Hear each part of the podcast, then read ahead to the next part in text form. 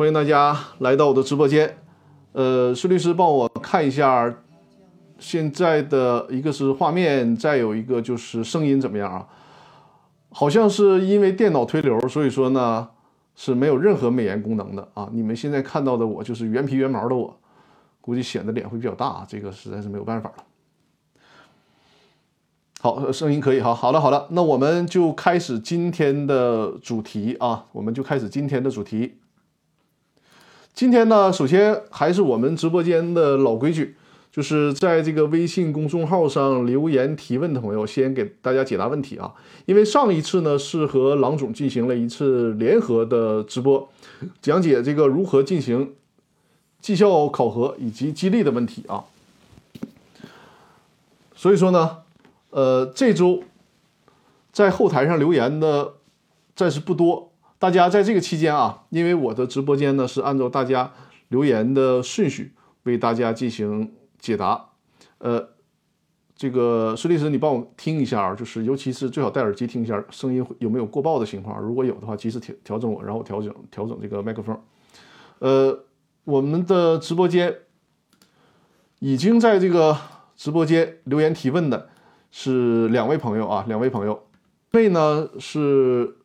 张红霞应该是一位律师朋友，他的这个问题很简单，他说：“呃，请问我在我之前的音频里面，就是我在那个《公司法大爆炸》喜马拉雅 FM 上那个《公司法大爆炸》音频提到过，就是公司法的书啊，他说是不是卢俊义写的？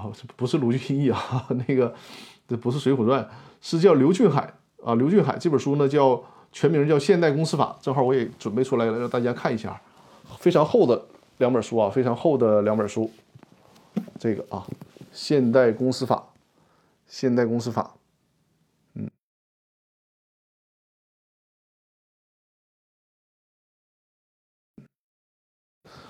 我当初研读这个公司法方面的知识，就是从这本著作开始的啊，所以说推荐给大家。哎，这直播带货应该是对对焦是是这样，让让它对焦是吧？好像没对上焦哈，哎，等一下，嗯，哎，好，哎哎，看到了，这会看到了是吧？嗯，《现代公司法》这本书，看看啊，让对下焦，哎，不对，反了，啊，这本书啊，好，你看多快，第一个问题解答完了，呃，第二个问题啊。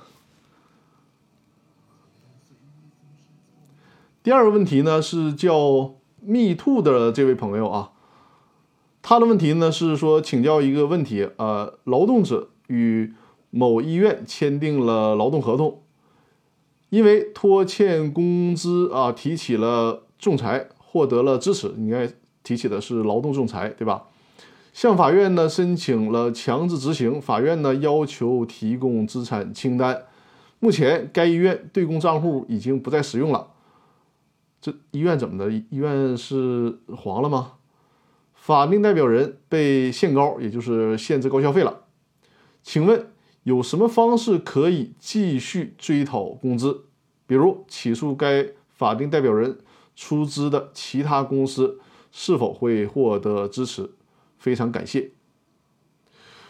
这个问题啊。如果你已经有了生效的法律文书，然后申请去强制执行这家公司，那当这家公司没有办法履行判决的时候，实际上呢，对有人采取的措施，无非就是限制高消费啊，甚至于说对法定代表人呢，都不能采取列入失信名单。他采取的措施呢，包括限制高消费，也包括司法拘留。但是大家大家要注意啊，就这里面对法定代表人采取的措施呢，实际上怎么讲，就是给法定代表人的一种压力。那从出资义务上，如果这个法定代表人他根本就不是股东的话，实际上他是没有义务去替公司偿还这个债务的，大家懂吗？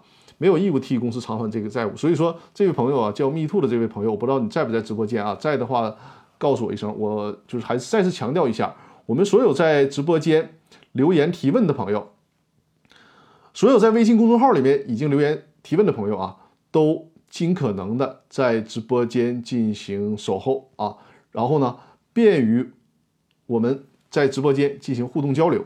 像你提这个问题啊，你要看这个法定代表人他是不是公司的股东啊？如果他是公司的股东的话，或者是除了他以外，公司还有没有其他股东？你要看这些股东他有没有履行出资义务，有没有履行出资义务。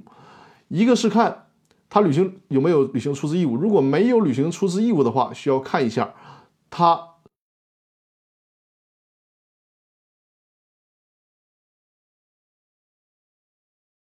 限是到什么时候？比如说，他实缴期限可能是五年以后啊。但是呢，按照九民会议纪要的精神，现在公司已经资不抵债了，那其他的股东还没有履行出资义务，公司呢也不申请破产，那么可以追加这些其他的股东没有履行出资义务的股东，来强制执行他们。这是按照九民会议纪要的精神啊。如果是出资期限早就已经到了，但至今还没有履行出资义务，那就更没有问题了啊，直接追加他们作为这个被执行人。还有呢，就是看一下，如果他们是完成了那个出资义务啊，已经这个实缴出资了，你也要尽可能的收集证据、收集材料，看看他们是不是有抽逃出资的情况。如果有的话，也是可以啊追加为这个被执行人的。如果以上情况都没有啊，就是也履行完出资义务了，也没有出逃出资，那现在公司资不抵债了，你能想的办法，那就是申请公司破产啊，申请公司破产，然后看一下这个公司。呃，剩余财产，因为你呢这个情况特殊，是拖欠工资嘛，对不对？所以说你的这个债权啊是属于优先受偿的范围，所以说在这种情况下可以考虑申请公司破产。嗯，这就是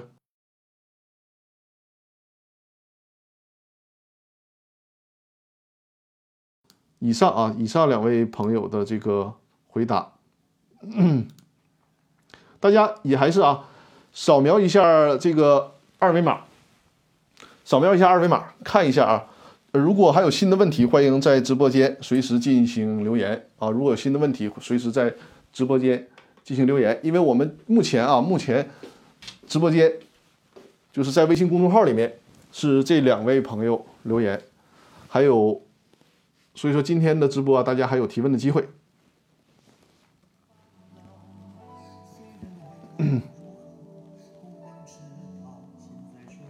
没有新的留言的情况下，我为大家呢准备了相应的主题。因为今天我们的主题呢，今天咱们的主题是公司章程为何必须量身定制。针对这个主题啊，因为今天我们采取了新的这样的一个直播方式，技术手段是得到了一定的提升，所以说呢，也可以发挥我的特长，就是给大家。通过幻灯片的形式啊，通过幻灯片的形式为大家进行一个相关知识点的讲解。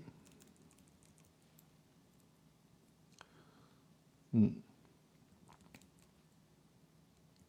今天给大家准备的这个主题啊，我先切一下这个幻灯片。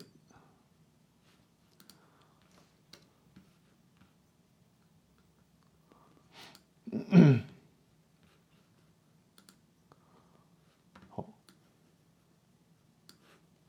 这个主题呢，就是告诉大家，别使用模板化的公司章程。咱们看一下屏幕啊。所以说呢，呃，现在在看我的直播之前，我也提到了嘛，就是我的直播呢是有回放的啊。大家如果是看不到视频的直播，可以在喜马拉雅 FM 呢收听我的直播。但现在采取这个新的技术手段了，以后我会更多的采用这种在直播的时候用幻灯片来辅助。啊，然后讲解一些复杂的问题，所以说还是推荐大家尽可能的，就是收看视频的方式啊。如果收看视频的方式，就是在下载这个易直播的软件啊，安卓平台和这个苹果的客户端都都有啊。下载易直播的软件，在这里面呢，搜索张刚元律师就会找到我，然后会看到这个直呃直播的内容，直播的回放内容。当然了，收看现场的，就是在直播的时候啊，直接。收看这个实时的直播啊！感谢猫斯特分享了我的直播，感谢图克威尔分享了我的直播啊！谢谢大家，欢迎大家把我的直播多多的分享出去啊！好，那咱们来看啊，就是今天呢，因为在大家没有新的留言提问的情况下，咱们就给大家讲解一个小专题，叫做别用模板化的公司章程。呃，这个内容给大家利用这次直播的时间深入讲解一下。首先，我们看啊，在公司法的第二十三条里面有这个在有限责任公司当中设立的时候应该具备的哪些要素和条件，比如说符合这个股东符合法定人数。有限责任公司通常发起人要求是一到五十人，当然了，一人公司它是一个从公司法的要求上，一人公司默认需要对公司的债务承担连带责任，所以说呢，这就是在这个主题之外，多给大家讲解一下，就是如果有条件，尽量别上来就设立一人公司啊，尽量上呃设置这个两人以上的普通公司啊，两人以上的普通公司。第二点呢，就是有符合公司章程规定的全体股东认缴的出资额。这里面也是啊，是认缴，虽然不用你在设立公司的时候就实际缴纳，但是也不代表说你可以不缴。因此说，别上来就好几千万的，甚至是一两个亿也没有这个必要，会给自己加大投资风险啊。在这里面，因为今天重点讲解的不是这个问题，我们就一带而过。第三，第三个啊，第三个就是重点的内容了，就是说股东共同制定公司章程。你看啊，其实。我们的这个公司法里面也强调啊，就是说强调公司章程最好大家共同制定。实际上言外之意，立法者也是告诉我们，不要上来就用一个模板化的公司章程图省事儿啊，模板化的公司章程，而是说呢，应该股东根据股东的情具体情况以及每一个公司的具体情况量身定制公司章程。比如这个公司法的第二十条里面规定，这个条文内容很多，对吧？但是咱们幻灯片的特点就是挑出来最重点的内容给大家看。这条，公司股东应当遵守公司章程。也就是说，公司章程呢，对股东来讲，相当于一个宪法级的文件啊。实际上，公司章程不仅约定的是公司股东，对于公司高管来讲，它也是起到一定约束作用的，甚至在某些时候哈。甚至在某些时候，它可以起到约束第三方的作用。比如说，在这个公司担保、对外提供担保、对外投资的时候，实际上呢，我们接受担保的一方是需要查看公司章程的，需要看公司章程对于担保是否有特殊的约定啊。如果有特殊约定，我们是需要遵从人家公司章程特殊特殊约定的。所以说，公司章程在这一。这一层意义上啊，对于这个非公司的股东、非公司的高管，哪怕是公司的一般债权人，也是有一定的约束作用的。这个是一定要提示大家注意啊，非常重要的一个问题。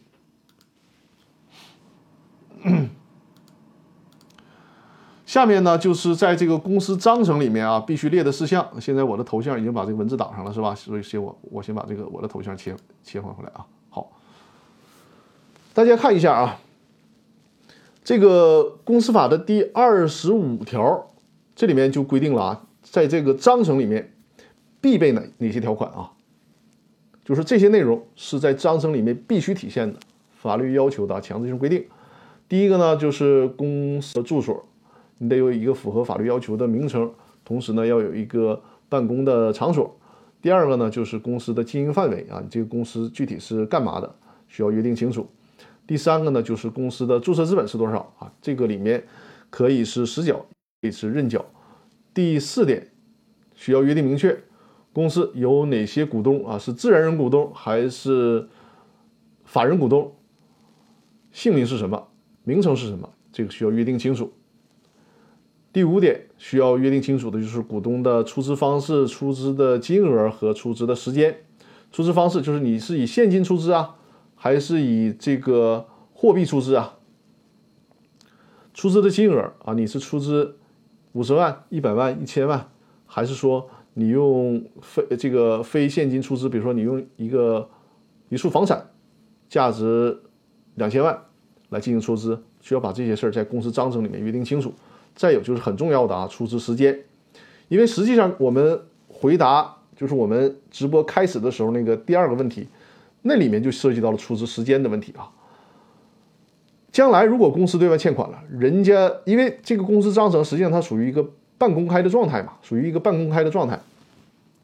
所以说呢，人权人会上工商行政管理部门调取你的这个公司档案，查看你的公司章程，从而就会知道你的这个出资期限到底是什么时间。到了你的这个出资期限，股东没有履行出资义务，那么包括公司的其他股东，包括公司的债权呃，包括公司的债权人，都可以要求啊督促股东来履行出资义务，甚至承担一定的违约或者是赔偿责任。呃，第五点呢，啊，第六点，第六点就是公司的机构以及其产生办法、职权、议事规则。这里面啊，就强调了。议事规则的问题，比如说，在公司章程里面可以体现出，尤其是有限责任公司，同股不同权，啊，就是在某些表决事项上，我们应该按照什么样的投票机制来进行表决？比如，呃，复杂一点的，是不是需要设置累进投票制？这些都可以做出规定。定定啊，包括。通常我们公司法默认召开临时股东会提前十五天通知。那我们公司可以根据自己的情况，比如说我们公司的股东是分散在全国各地的，提前十五天通知，可能大家安排时间啊，或者是赶到某一地方开股东会，会有一些不便利。那你在公司的议事规则里面可以设置二十天甚至一个月，就把这个时间加长。但这里面有一有一点需要注意啊。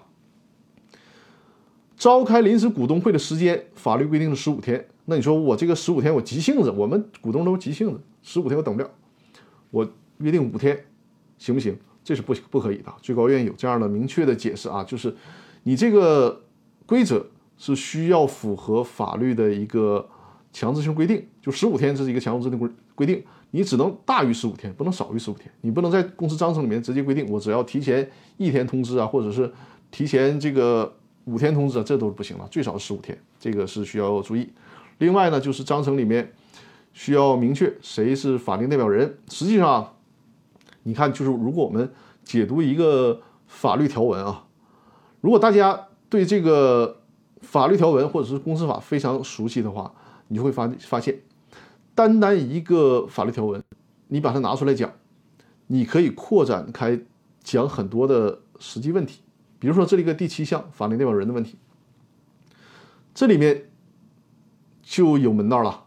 你公司章程里面，如果你看啊，这个里面写了说，这个有限责任公司应当明确公司的法定代表人。这边有个技巧啊，就是你这个法定代表人，如果你直接看这个文字说，哎呀，那公司法它规定要求需需要写法定代表人，那我就写了公司章程，这个公司章程里面写公司的法定代表人是张三。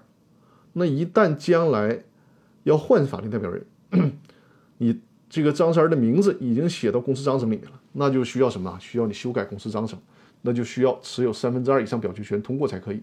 那这个时候，你想更换法定代表人，就得凑足三分之二以上的表决权才可以，否则很否则很难更换。那另一种方式呢，就是你章程里面明确法定代表人，但是呢不直接写进名字，而是来规定。法定代表说谁担任法定代表人呢？不是具体的张三儿李四，而是什么呢？而是有规则，比如说董事会选举产生的这个董事长，然后呢由董事长担任法定代表人，或者是呢由股东会啊选举产生的执行董事由执行董事担任法定代表人。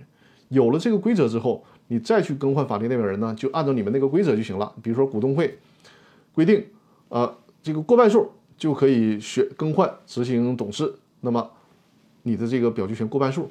实际上，你更换了执行董事，也就相当于更换了法定代表人，因为你这个执行董事和法定代表人在公司章程里面是关联的，对吧？所以说，在这种情况下，就不用非得修改公司章程，经过三分之二以上表决权通过才可以了。第八点就是股东会议认为需要规定的其他事项，这是一个从法律上来讲的兜底条款，但是我们给客户。做服务的时候，这一项是非常非常重要的啊！这一项是非常非常重要的。很多包括同股不同权的设计啊，客户的记上，除了前面的七条必须写明的事项外，很多的规则、很多的这个内容是需要在公司章程里面其他条款进行体现的啊！这一点是需要大家注意。然后另外最后的就是 股东应该在应当在公司章程上签名或者是盖章啊，自然人股东就是签名，法人股东就是盖章，就这个意思。我看好多朋友分享了我的直播啊，谢谢谢谢大家，也欢迎大家点击我左上方的头头像啊，然后关注我的直播间，这样的话我再有直播的时候，大家就会收到推送。呃呃，另外就是在跟大家说一下，在我讲解的这个期间，可以随时在“公司法大爆炸”微信公众号里面留言啊，我在这个直播这个主题内容讲解完了之后，如果看到大家的留言，我会在直播间为大家进行解答的啊。实际上，这里面说啊，有限责任公司或者是股份公司，这个公司制度的设定、家的游戏规则，或者是大家对公司的控制，是通过什么来体现的呢？实际上就是通过会议的方式来体现的。因此说，如果大家想经营公司，除了有一定的公司法基础以外啊，除了听我的公司法大爆炸的音频，看我的公司法大爆炸的这个直播以外，推荐大家。看这本书啊，就是罗伯特议事规则，这个呢，就是告诉大家应该如何开会的问题啊。所以说，如果想，呃，在这个公司高管层面，或者是在公司的控股呃控股层层面啊，做的游刃有余，那么这本书是大家应该去阅读的。罗伯特的议事规则告诉大家如何开会，如何设置这个表决的流程啊。如何实现公司的会议表决？用模板化的公司章程呢？为什么不能用模板化的公司章程？现在大家看到屏幕上啊，大家看到这个屏幕上就是沈阳某某商贸有限公司的章程。这个文本是来自于哪儿呢？是来自于呃我们沈阳本地的工商行政管理部门提供的这种这个模板化的公司章程。实际上呢，我一再强调啊。不推荐大家使用这种模板化的公司章程，因为实际上它是一个最省钱、最偷懒的方式，你按照上面填空就可以了。但是呢，真的不推荐大家，尤其是大家你成立了公司，跟大家跟很多人合伙，这个公司你以后是想让它往好了发展，那么就千万千万不要用模板化的公司章程，一定要量身定制公司章程。为啥呢？给大家讲解啊，这个是看到的这个屏幕上是模板，对吧？你看它的其中一页啊，这个。它的应该是第七页的内容里面有这样一句话，我用红线给大家进行标注了，大家在屏幕上应该会看到，就是股东会会议由股东按照出资比例行使表决权。这个就是工商行政管理化的公司章程里面给大家写好的这句话，再给大家读一遍：股东会会议由股东按照出资比例行使表决权。大家认为这句话有没有问题？可能你觉得，哎，这都是工商行政管理部门提模板了，而且这句话听着也挺顺耳的，能有啥问题？这个问题还是很大的啊，因为首先我们看啊，这句话的出处在哪里？这句话的出处呢，是公司法的第四十二条，就是股东这个股东会会议由股东按照出资比例行使表决权，但是公司章程另有规定除外。大家有没有注？大家有没有注意到啊？这里面提到了公司章程另有规定除外是什么意思呢？也就是说，实际上公司法的第这个第四十二条给大家的呢就是一个建议，但后面嘱咐大家了，希望在公司章程里面做详细约定。为什么后面跟这句话？你想想，刚才我们提到了，包括现在公司法里面的这一条，就是股东。会会议行使表决权，那么这个出资比例、出资的问题有实缴出资，还有未缴出资。未缴出资就是认缴出资还没有实缴，那有的时候我们就需要考虑，这个大股东，比如说他上来就持三分之二以上的表决权，或者是半数的表决权啊，出出资比例在半数以上，但是呢。他却一分钱都没有实缴。我们举一个例子吧，比如这个张三他呢是大股东，出资比例是百分之五十一；李四呢是小股东，出资比例是百分之四十九。那李四呢很实在，假如说这个公司的注册资本是一千万，李四呢拿了四百九十万投到公司里边，张三呢五五百一十万认缴出资的，一分钱都没投。如果你按照这个解读，我们只能想只能解读成什么呢？就是按照认缴出资比例行使行使表决权，那就会形成一个情况：这个公司李四出了四百九十万啊，公司的所有的花销都是靠李四出的这点钱，张三一分钱没出。但是呢，张三却实际控制这这个公司啊，什么事儿都是张三说了。那李四就是张三李四如果是长期。这么下去的话，那就很容易产生，尤其从李四的方面，很容易不平衡，产生矛盾。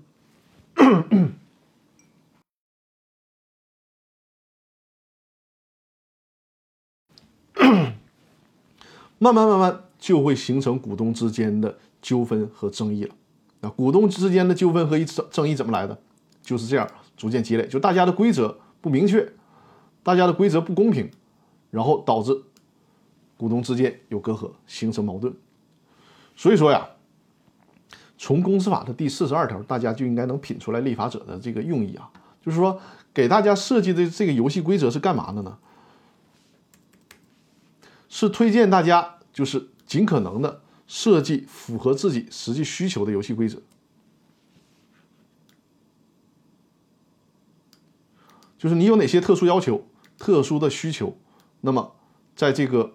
规则当中，自己制定，自己去体现，这样才可以啊，否则的话会产生很多的纠纷。我来，我在这个里面给大家做个比喻啊，就是说这个第四十二条啊，它用一个分号分了上半部分和下半部分，对吧？上半部分呢，实际上就好像是一大块肉一样，就是上面的那个给你的是生肉，而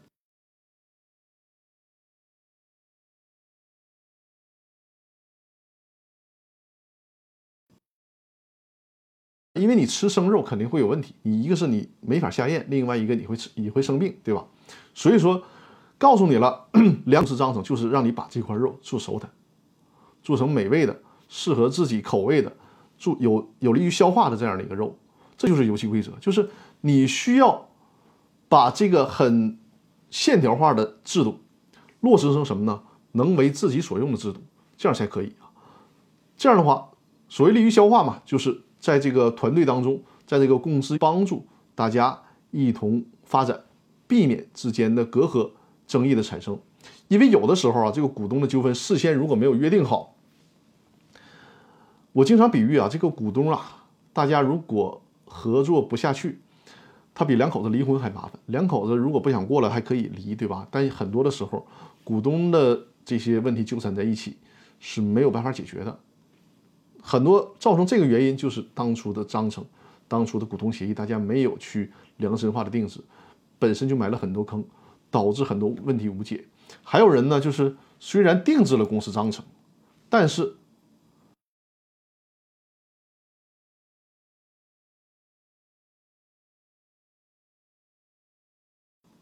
说句粗点的话，就是瞎写啊！就这个这个，因为我做公司股权领域这么多年啊。看到过很多，哎呀，那公司章程和股东协议写的呀，就是如果你乱去改的话，咱说你就还真不如就用那个那那那个那个网上的或者是工商局的模板，就是如果你不懂的话，你去乱改更糟糕，更糟糕啊！很多的时候，这这个股东们之间的矛盾无解，就是因为。不懂，然后呢，还自己往里面拍脑袋写，写出来的毛病啊，导致这个问题完全的僵化，完全的僵局。你比如说最常见的，我以前也举个例子，有的股东啊，五六个人合伙创业，那公司章程里边写什么？公司的所有事项需要百分之百表决权通过啊，需要全体股东通过。你这是摆明了把公司往这个僵局里边推嘛，对吧？有哪怕有一个股东不同意，你这个公司都没法进行运营。所以说呀，这个游戏规则不是这样的，游戏规则不是这样的。另外呢，就是为什么我们说这个公这个公司的股东行使表决权，尽可能的我们明确到底是实缴出资的股东享有表决权，还是按照认缴表决权。否则的话，如果你不约定明白，那就成了什么呢？就是如果大股东他没有履行实缴出资的义务，而你又没有约定明白，那小股东就会被大股东玩死，对吧？这个大股东一分钱不出啊，你这个小股东把钱投进去了，你就眼看着自己的钱慢慢被消耗掉，对吧？但是呢，你还没有任何的话语权。所以说，在这种情况下，如果是大家的游戏规则是说，大股东先不拿钱，小股东先拿钱，这个大家觉得这这会有这种事儿吗？实际上，在商业领域啊，是经常会有这种情况的，经常会有这种情况。那如果是这种情况，那肯定就要量身定制公司章程。那怎么办？在这种情况，咱就约定好，咱们约定好，就是谁拿谁先拿钱，谁对公司享有一个经营管理权，谁享有表决权，把这个事约定好。哪怕是说你不绝对化，就是重大事项上。我作为实缴出资的股东，我得享有一个绝对的表决权啊，比如说什么增加、减少注册资本呐，公司合并、分离、解散呐，等等这些啊，或者是公司呃吸纳新的股东啊，或者是公司这个呃进行持股平台呀，等等等等啊，就是在这些重大事项上，那我已经出资过，即便是小股东，但是呢，我已经实缴出资了。你即便是大股东，那这些事儿也得按照我这个实缴出资小股东的话语权来进行，按照实缴出资比例。来进行表决啊，就是建议大家做出这样的特殊约定。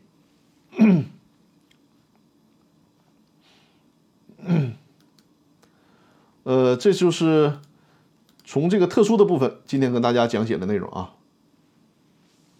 然后这个期间，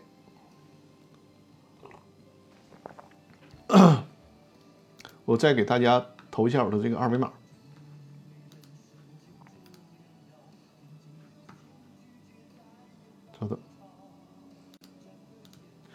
呃，大家有什么问题啊？可以扫描屏幕上的二维码，或者是在这个微信公众号里面搜索“公司法大爆炸”啊，随时在微信公众号里面进行留言提问。如果在直播的时候看到了大家的问题，我就会在直播间给大家进行解答。哦，现在已经进来两个问题了，已经进来两个问题了。好嘞，好嘞，给大家进行解答一下。呃，还有就是放的时候看到了问题啊，一样可以在微信公众号里面进行留言，我会在。下次直播的时候给大家进行解答啊。好，呃，托克维尔，我的老观众了啊。托克维尔，托克维尔在直播间，呃，在微信公众号里面刚刚留言提了一个问题。他的问题是说：张律师你好，请教你，就是公司如果申请破产清算，由债权人来还是公司自己清算？如果没有债权人，是不是必须进行清？呃，如果没有债权人，是不是必须要进行清算？请你谈一谈清算的参与者。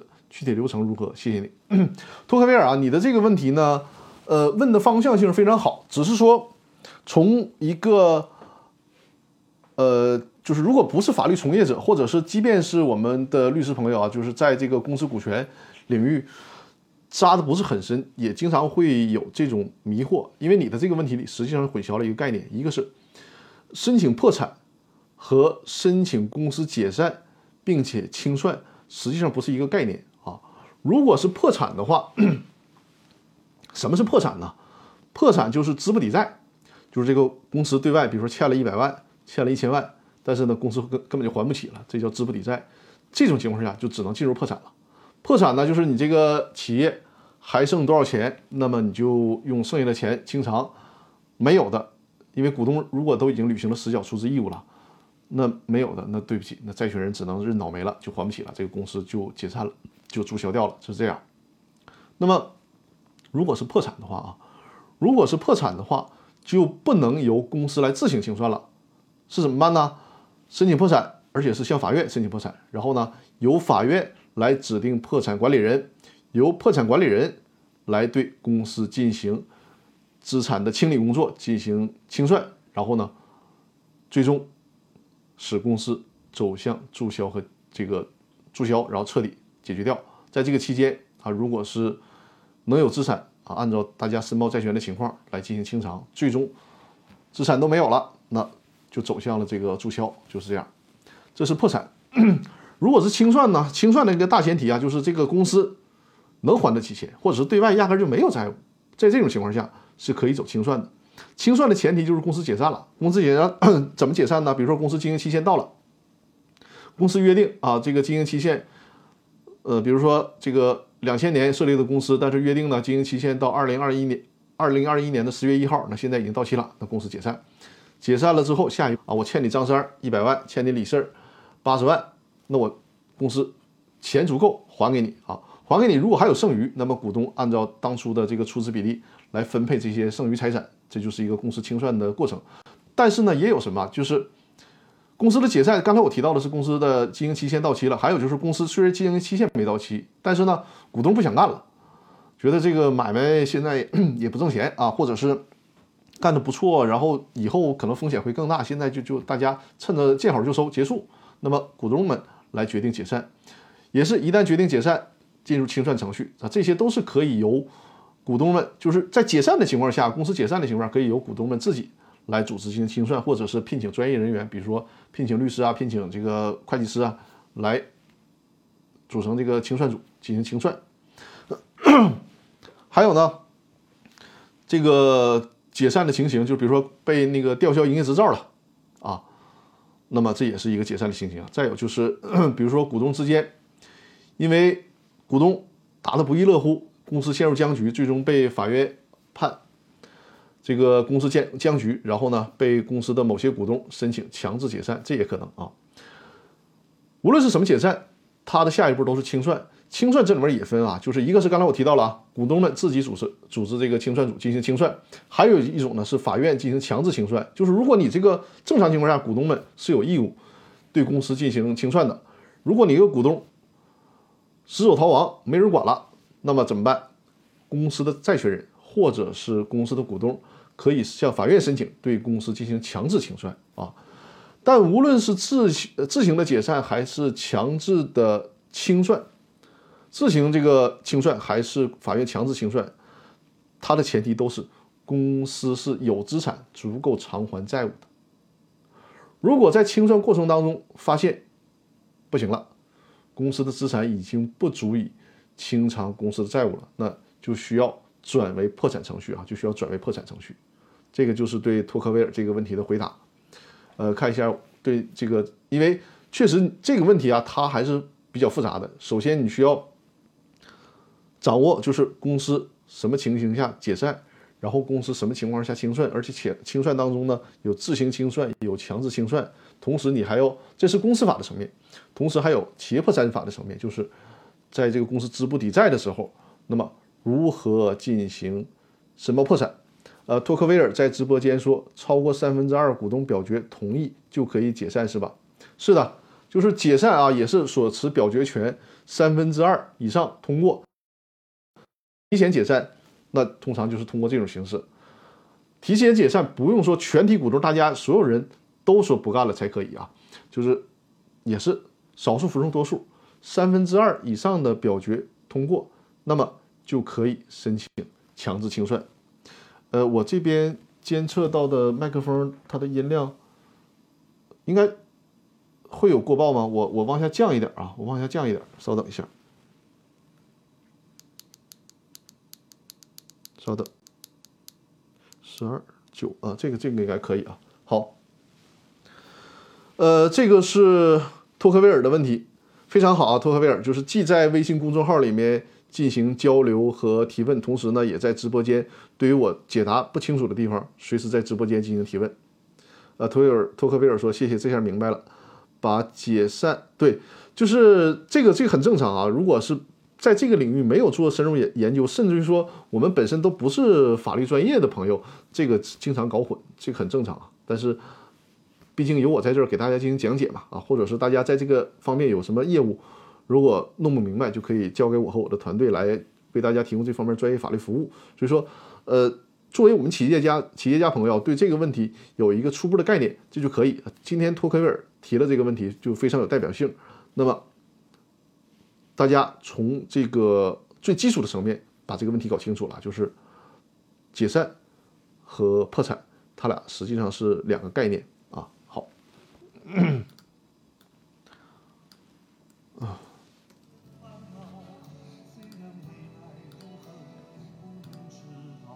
再看一下后台啊，稍等。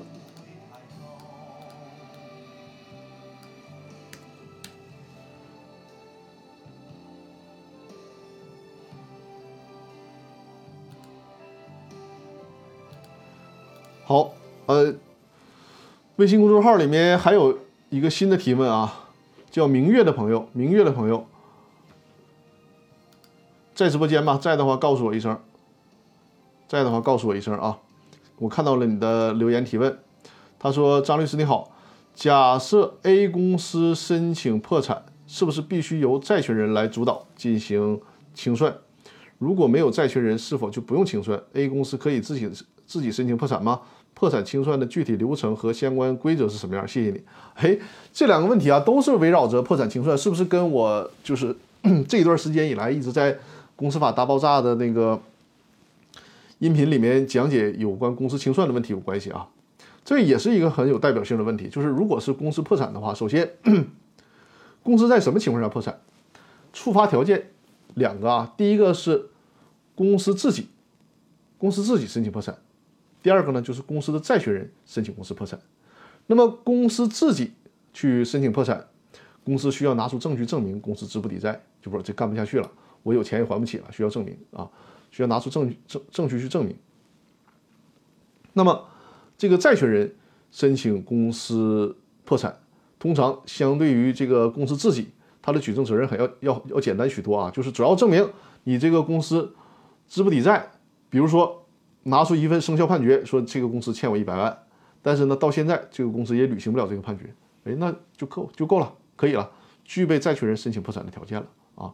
然后至于说你他如果没有债权人，如果没有债权人，他就不可能涉及到破产的问题，因为这就回到了之前这个托克维尔那个问题啊，没有债权人说明啥呀？说明公司不可能资不抵债，对吧？哪怕公司是零资产，那大不了股东们解散了之之后，股东们。分配不了什么财产了，但他不会说没有办法偿还债务的问题，因为他压根就没有债务。在这种情况下，如果没有公司没有债务，对外没有债权人的话，那就是公司解散，然后清算就完了。清算完事之后一注销，公司的这个这个整个的消亡的过程就完成了啊。所以说你说的这种情况，如果是没有这个，其实还清算啊，普通的清算。和破产搞混，实际上它是两个概念，而且适用的最关键的是适用的也是两个法律，一个适用的是公司法，一个适用的是企业破产法啊。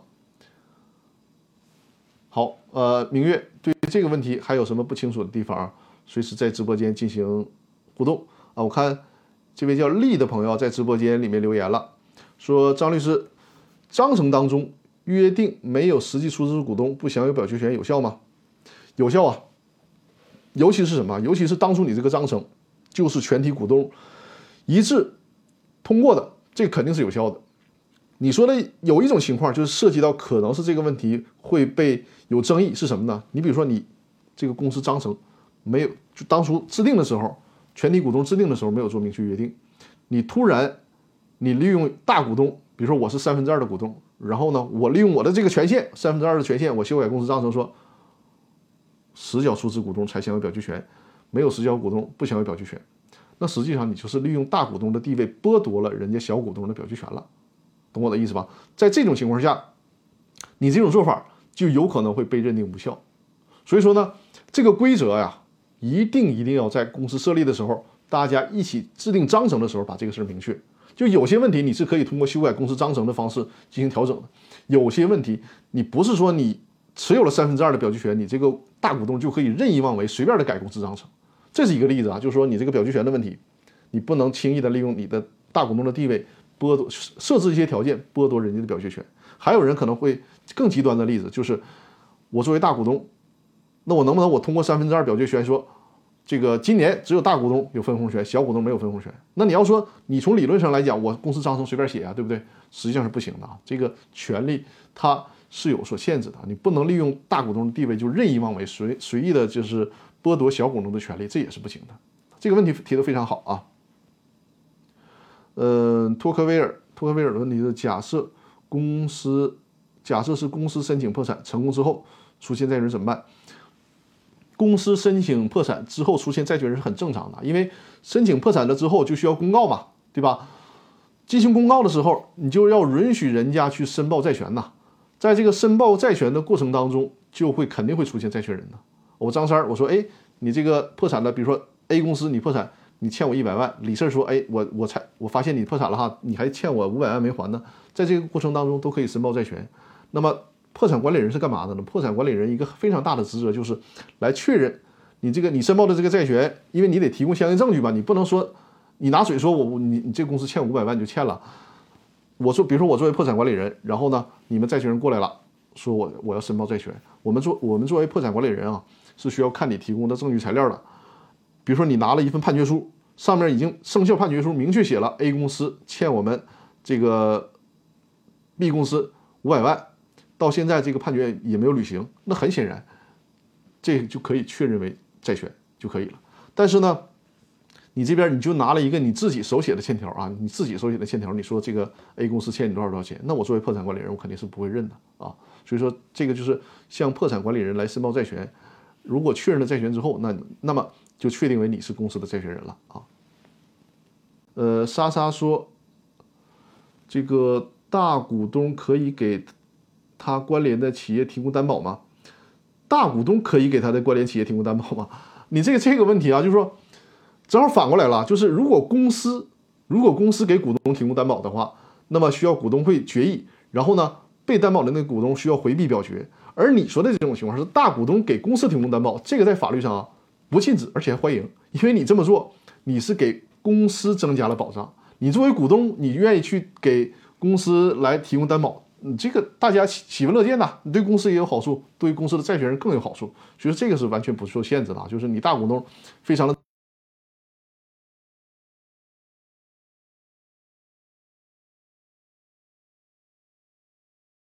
这个法律不会做出限制，甚至还鼓励呢啊！对于这个公司来讲，对于债权人来讲啊，对于整整个的这个经济秩序的稳定都起到了好的作用，这何乐而不为呢？所所以说，这个法律不去禁止，甚至还鼓励啊。呃，托克维尔，托克维尔说是，我指的是破产成功，公司已经解散完毕之后。呃，你说的这个就是公司已经破产完了，都已经注销了。才来申报债权那这个就不行了。除非说什么呢？除非当初是因为破产管理人或者是其他有违法违规的情况，否则的话，该公告都公告了，该通知都通知了，整个的这个清算也都结束了，甚至破产都已经宣告破产，然后都把公司注销了，你才想起来说我有债权，你这个就不行了，就不可以了啊。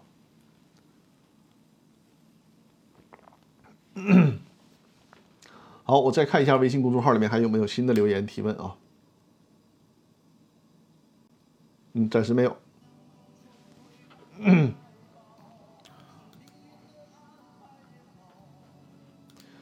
呃，这个因为我今天呢，我怕冷场，再加上呢，这个技术也确实具备了啊，我还弄了几张照片在直播间里给大家。嘚瑟一下，因为我之前在微信公众号里面不是说去探店了嘛，书店的那个那个探店，我觉得还不错的，正好在直播间里可以利用这个新的技术跟大家分享一些照片啊。但我看到，稍等啊，直播间里莎莎提问：公司给大股东的关联公司担保要据，公司给大股东的，对你这个情况就是捋顺了，就是说实际上呢就是给大股东或者是大股东的关联公司提供担保，那这种情况下。大股东也是应该回避表决的啊！啊，托克维尔说照片看了是吧？呃，那我就给你看一下另外一家独立书店啊，叫呐喊书店。因为直播时间也快到了，今天晚了几分钟，那就再跟大家再闲聊一会儿啊。这个。啊，这是在另外一家呐喊书店。这家书店呢，是一个也是有了很多年头了，然后现在搬到了一个新的地点，搬到了一个新的地点。而且这个是确实是一个特别正经看书的地方，非常非常安静，就跟图书馆一样，非常安静。啊，书也是挺齐全，就是一个呃一个小型图书馆吧。就是如果是想在那儿上自习啊、看书啊。我觉得到这儿还是不错的。就沈阳这些也有很多很很有调调的店，挺好的。另外就是我在微信公公众号里面提到了，就是鲁迅的《呐喊》嘛，对，就是那个《呐喊》，在沈阳有这个这个书店。呃，丽，等会儿啊，我看咱们直播间里有人提问啊。呃，丽说，公司正式申请破产之前的六个月内签订的以物抵债协议有效吗？破产之前六个月内以物抵抵债，这个是有问题的，就涉及到了你会被认定为个别清偿，这是不可以的啊。嗯，挺好，大家在直播间里面留言还是互动还是挺这个踊跃的。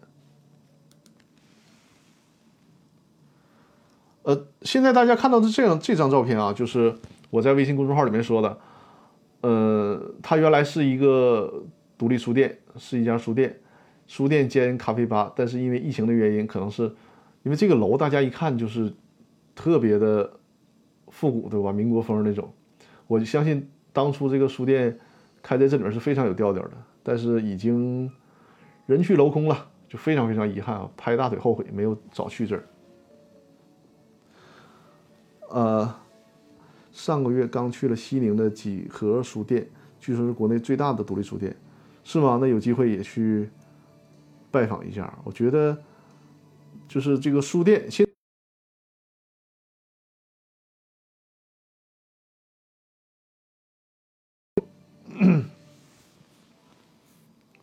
哦，对，另外就是还有一个课程，给大家再去推一下啊，稍等。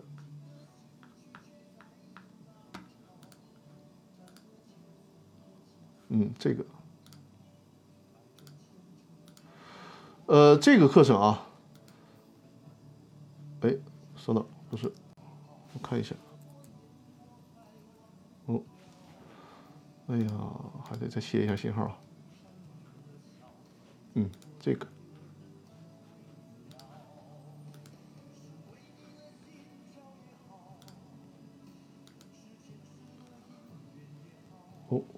等会儿啊。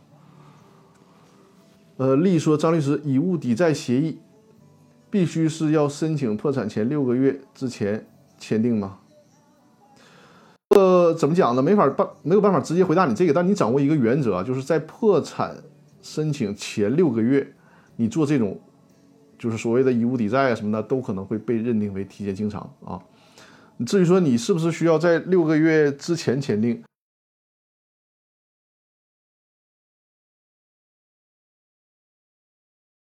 这个也不能过于的恶意啊，也不能过于的恶意。但正常情况下，你在六个月之前，那视为可以视为一种正常的商业行为啊。好，呃。对这个二维码投到上面，应该是方便大家扫描的，是吧？这个课程呢，也是在我小鹅通上的一个课程啊，就是这个，因为现在直接在我小鹅通的店面上看不到，好像是被顶到底下去了，就这么长时间了。因为这个课程也是推出了好长时间了。呃，这个课程呢，是给大家就通过三个真实的案例给大家讲解了就企业融资法律风险防范以及失败案例的分析，主要就是案例解析，案例解析。所以说现在这个课程啊。呃，如果大家有兴趣的话，这个也是我通过幻灯片讲解的方式，给大家通过案例的方式来讲解这个问题，就企业融资的法律风险防范以及失败案例的解析。这个课程目前因为原价是九十九，现在是十九块九，它作为一个单独的这样的一个案例单元，呃，如果大家有兴趣的话，可以看一看这套课程啊。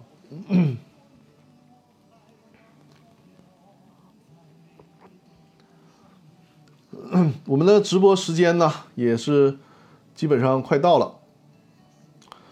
好像今天直播是晚了五分钟的时间，是吧？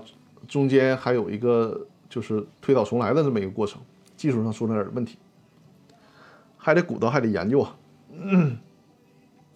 欢迎大家多多把我的直播间分享给身边有需要的朋友啊，尤其是大家在这个。公司股权领域啊，如果有法律服务需求，或者是有这个常年法律顾问的需求，都可以和我联系。在我的公司法大爆炸微信公众号里面啊，在我的公司法大爆炸微信公众号里面回复一就会获得获得我的联系方式。如果大家线下有任何包括公司章程、股东协议的制定，还有这个股权激励计划的制定，呃，尤其是股权激励计划这一块啊，就是涉及到一个是我这边给大家做这个的法律服务，甚至于说我的合作伙伴郎总还会给大家提供这个股权激励如何设立这个激励机制，以及如何配套这种考评的工具，是一个很完备的法律服务体系啊。然后包括。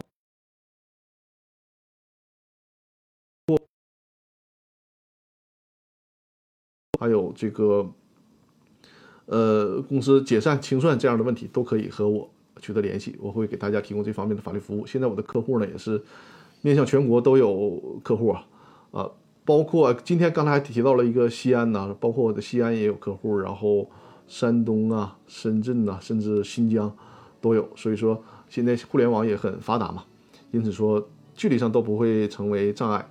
呃，还有就是十月份的时候啊，就。八月份，八月份的时候呢，是想搞一次上海的见面会，因为疫情的原因被推迟了。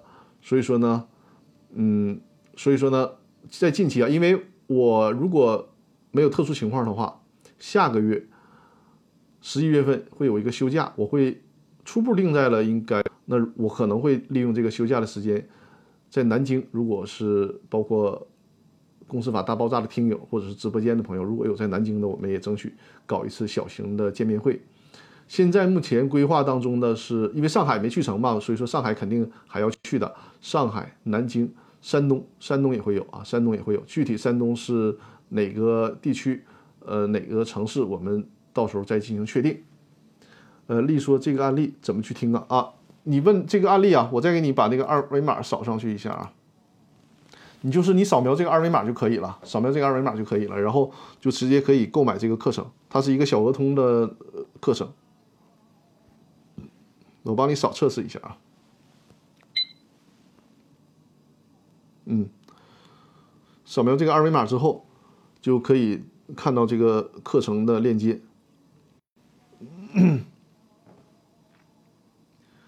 就是企业融资法律风险防范及失败案例的解析。呃，稍等，我这边的宝，哎，我这个 WiFi 怎么还可能这么慢呢？哇，怪不得。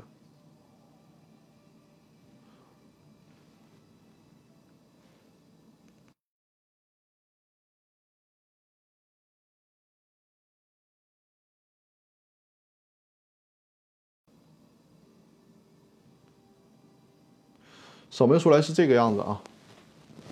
哎，对我这个看一下，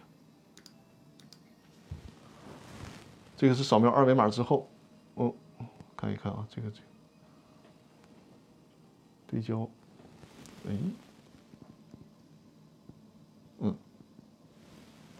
嗯，曝光没准呢，就是扫描那二维码就可以购买到那个课程啊。再把这个课程的二维码打上去一下，就是这个，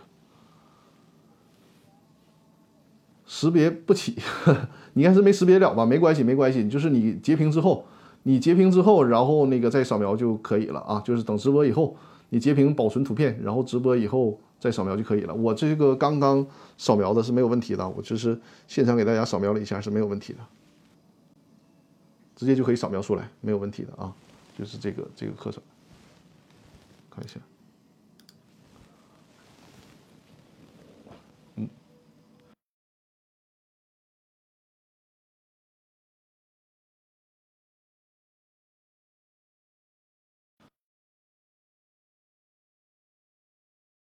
标还是不够给力呀，是不是都得这样是吧？啊，对对，就这个这个美妆主播，咱也得学学美妆主播的经验啊，就得这这样好，嗯，好。啊，那行，我们今天的直播呢，就到这里了，就是把这个开播延迟的时间啊，给大家补回来了。还是就是有任何问题啊，我再把我的微信的公众号的二维码给大家展示。这个是微信公众号的二维码啊，大家有什么问题？呃，包括我直播结束之后。大家如果想到了什么问题啊，都可以扫描这个二维码，就是在微信公众号里面留言提问。呃，如果是收听直播的朋友，就是在这个微信公众号里面搜索“公司法大爆炸”，在微信公众号里面搜索“公司法大爆炸”，那么就直接在“公司法大爆炸”的微信公众号里面留言进行提问就可以了啊，就可以了。呃，还有就是下一张二维码呢，是我的小儿通的课程的二维码，就是如果大家在这上面有那个。公司法大爆炸的视频精品课的课程，目前因为还没有全都更新完毕，所以说它暂时是售九十九元，会恢复到一百九十九元的定价。另外啊，就是之前好像没跟大家说过，这个小鹅通呢，它甚至于说它它这个做的非常好，这个平台，甚至于说你可以把它作为礼物送给你的朋友，送给身边有需要的朋友啊。我给大家看一下，这个是我之前做的截屏，你看啊，就是你购买这个课程之后，它还有一个送好友的这样一个功能。就是你可以把这个课程买了之后送给你的朋友啊，这个他这个平台做的还是真的不错的，嗯。好，那行，我们我看一下下周日的时间啊，下周日二十四号，嗯，我们我的直播间每周日晚上八点啊，每周日晚上八点一个小时。